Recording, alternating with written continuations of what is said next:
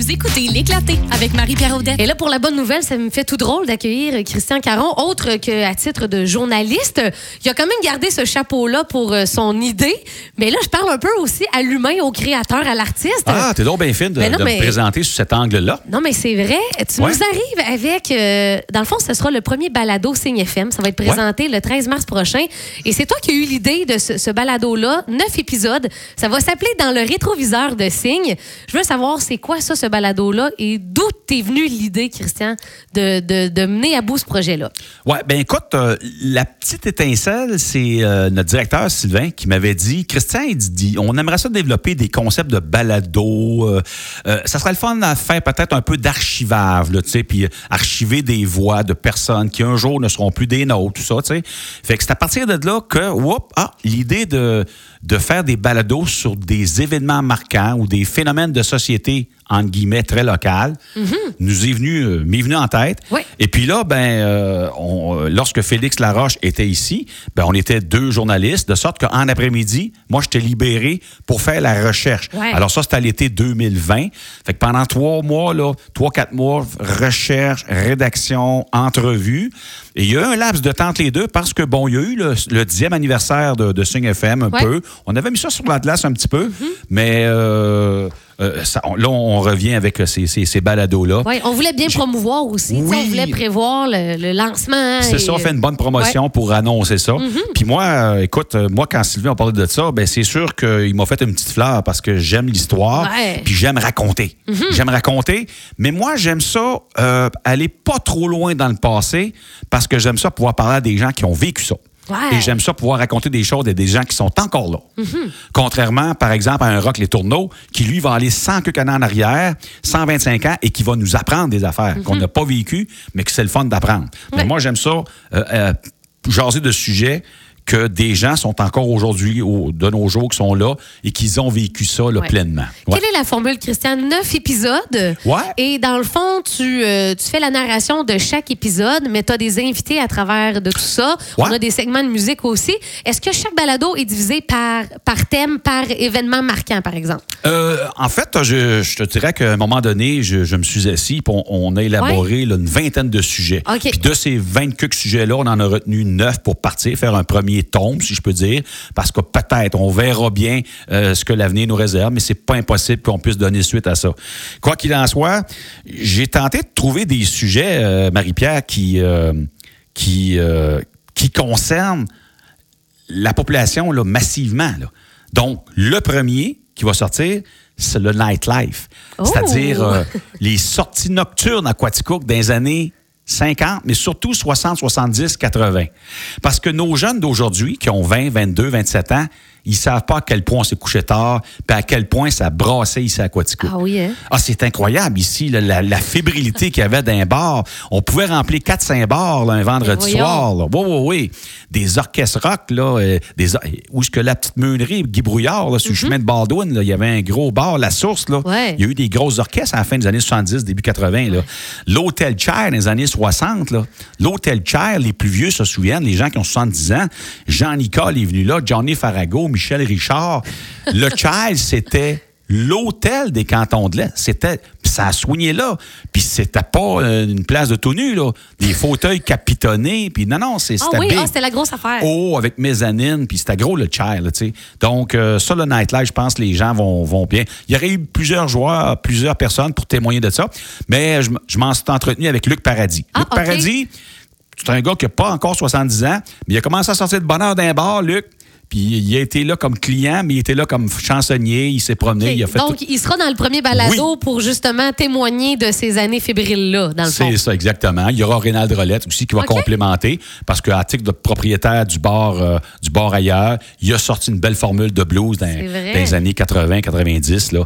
Et euh, c'est un amoureux de Quatico, Rénal. Fait que ce sont ces deux personnes qui vont intervenir dans, dans, le, premier rétro, dans le premier rétroviseur, oui. Ben ouais. Ah, j'aime ça. Oh, le premier rétroviseur. oui, oui. hein. vous avez compris, chers auditeurs, rétroviseur que rétroviseur, c'est pour faire un lien avec le passé. Ben oui. C'est pour regarder en Dans arrière. le rétroviseur de Oui. Signe, si vous venez de vous brancher, c'est le premier balado de Signe FM. Euh, Christian qui a travaillé beaucoup en collaboration avec ben, un peu tout le monde de l'équipe de la station. Oui, oui, oui, quand Mais même. C'est surtout toi qui, qui chapeaute euh, le, le projet.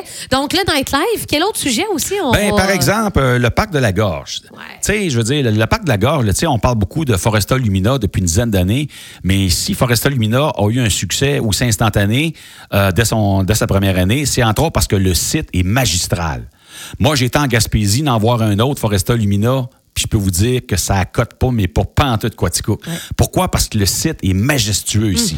Mais ce qu'il faut comprendre, c'est que dans les années 70, il y a un monsieur qui s'appelait Denis Moret. Il a fait rire de lui. Et, et je- et je, je m'inclus, puis euh, ben, j'étais petit gars, mais moi, mon père, je me souviens, à la table dans la cuisine, là, C'était le sujet. c'était le sujet, puis il disait, voyons, il, il- il est fou, et il veut faire un, il veut faire un, un parc dans, dans le creux de la gorge. Ça n'a pas de bon sens, cette affaire-là. Mais il a tenu son bout, M. Moret. Il s'est surtout équipé de personnes pour passer des messages, tout ça.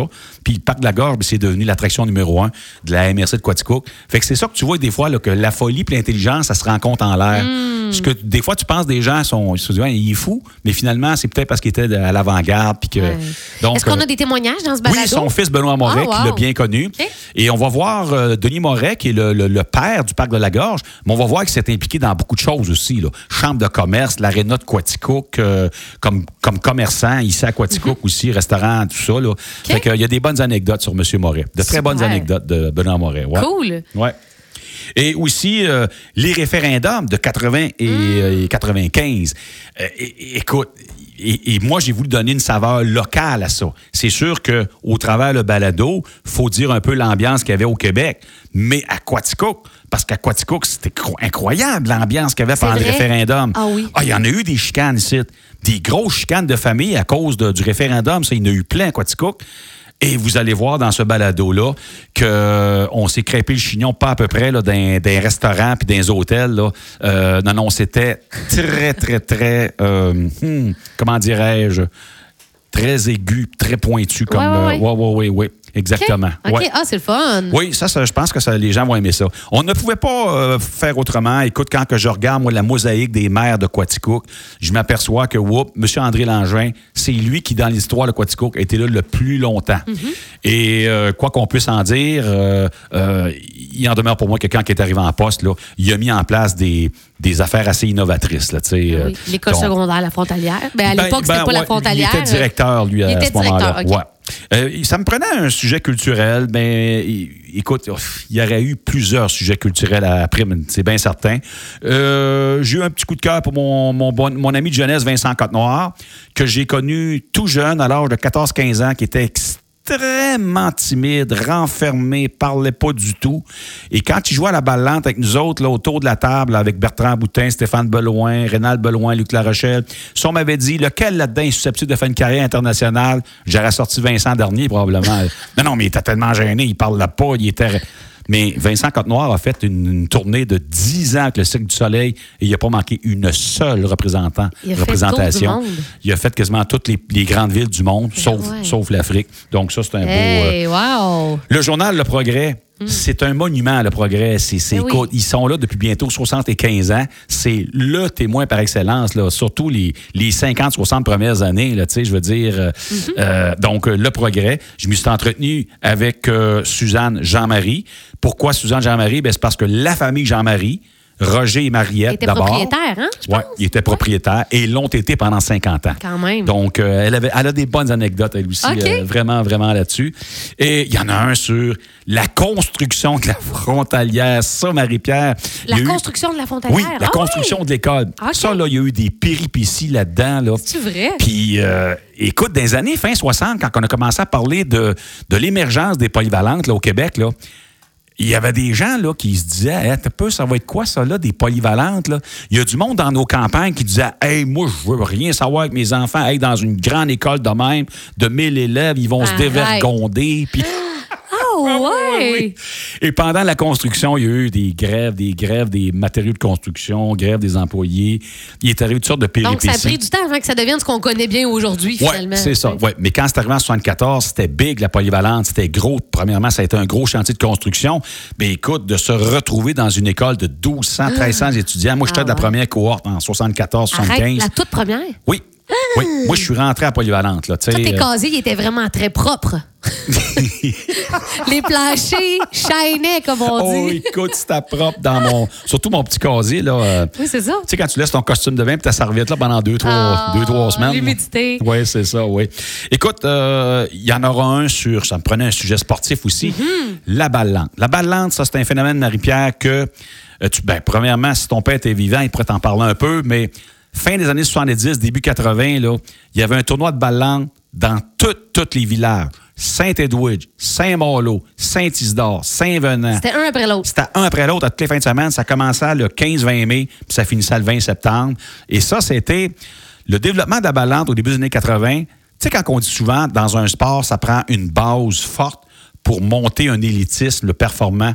Bien, c'est direct ça qui est arrivé à Quatico. Il y avait tellement de joueurs qui jouaient à ballante dans les années 80 qu'au début des années 80, puis 93-14, on a une équipe de Quatico qui a euh, participé à un championnat canadien avec les meilleures équipes. Alors, j'ai Paul Boutin qui va venir témoigner de ça, de, de- de ce championnat canadien. Et Paul Boutin, c'est reconnu comme étant un des meilleurs joueurs de balle lente au Québec.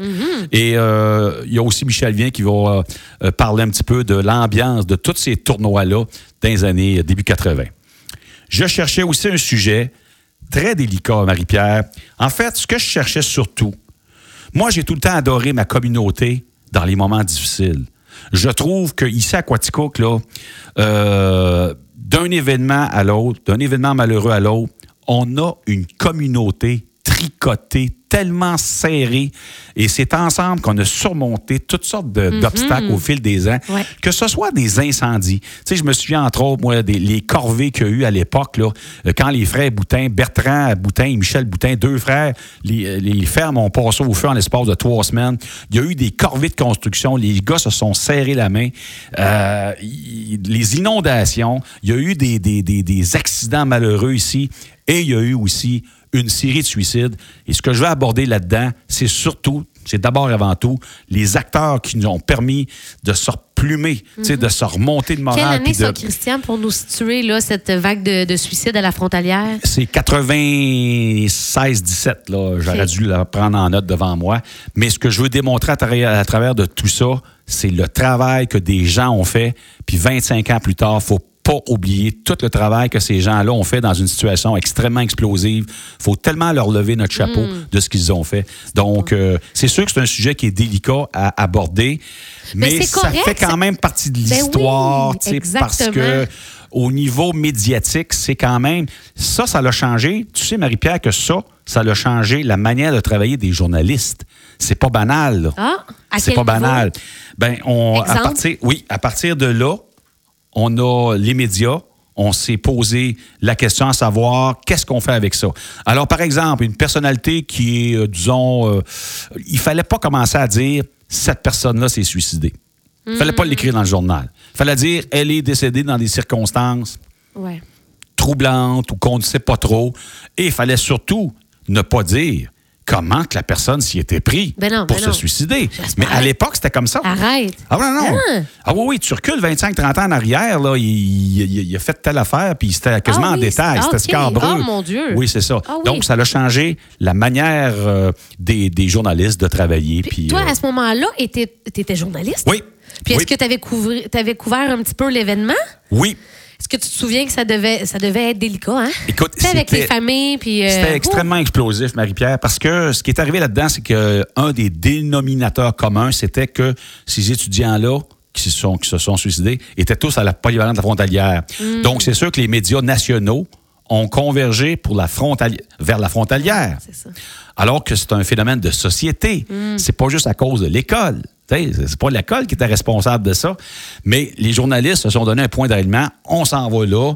Donc, les dirigeants de l'école, les travailleurs sociaux, les dirigeants de la commission scolaire se sont sentis comme visés sur la défensive, puis euh, dans une situation extrêmement émotive, explosive.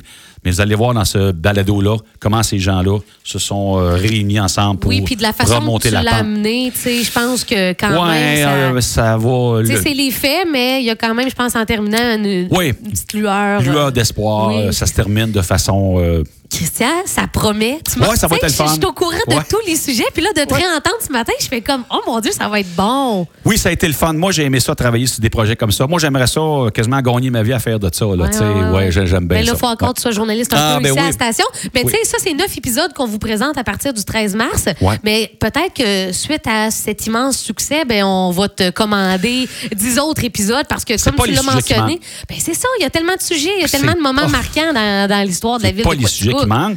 Puis, comme me le disait hors d'onde euh, avant-hier, Sylvain, notre directeur général, il y en a quelques-uns, entre autres, qui ont des choses à nous raconter. Puis, il faut le faire avec eux avant qu'ils meurent. là, tu sais. Il y en a qui sont rendus à un certain âge, puis il faudrait oui. pas qu'ils partent sans nous dévoiler certains secrets. Ben oui. Oh. Merci beaucoup. Hey, à Donc, euh, écoute, avec grand plaisir, on va écouter ton, euh, ton balado dans le rétroviseur de Signe. C'est le tout premier balado de Signe FM. Ça arrive le 13 mars prochain. Ça va être sur nos réseaux sociaux, mais également en rediffusion sur, euh, ben, en ondes, en fait. Ouais. Je vous, je vous nommerai pas tout- toutes les dates, mais vous aurez la chance d'écouter le balado au 96.7 les lundis, mercredis, samedis, dimanche. Donc, plusieurs possibilités et via notre site web Ouais. signefm.ca. C'est la même chose, sauf qu'à la radio, vous allez voir qu'il y a un petit peu plus Oui. Musicaux. On va, on va patienter jusqu'au Ok, c'est 13 bon. mars. Hey, merci, Christian. Vraiment un beau projet. Premier balado de Signe FM dans le rétroviseur de Signe dès le 13 mars prochain.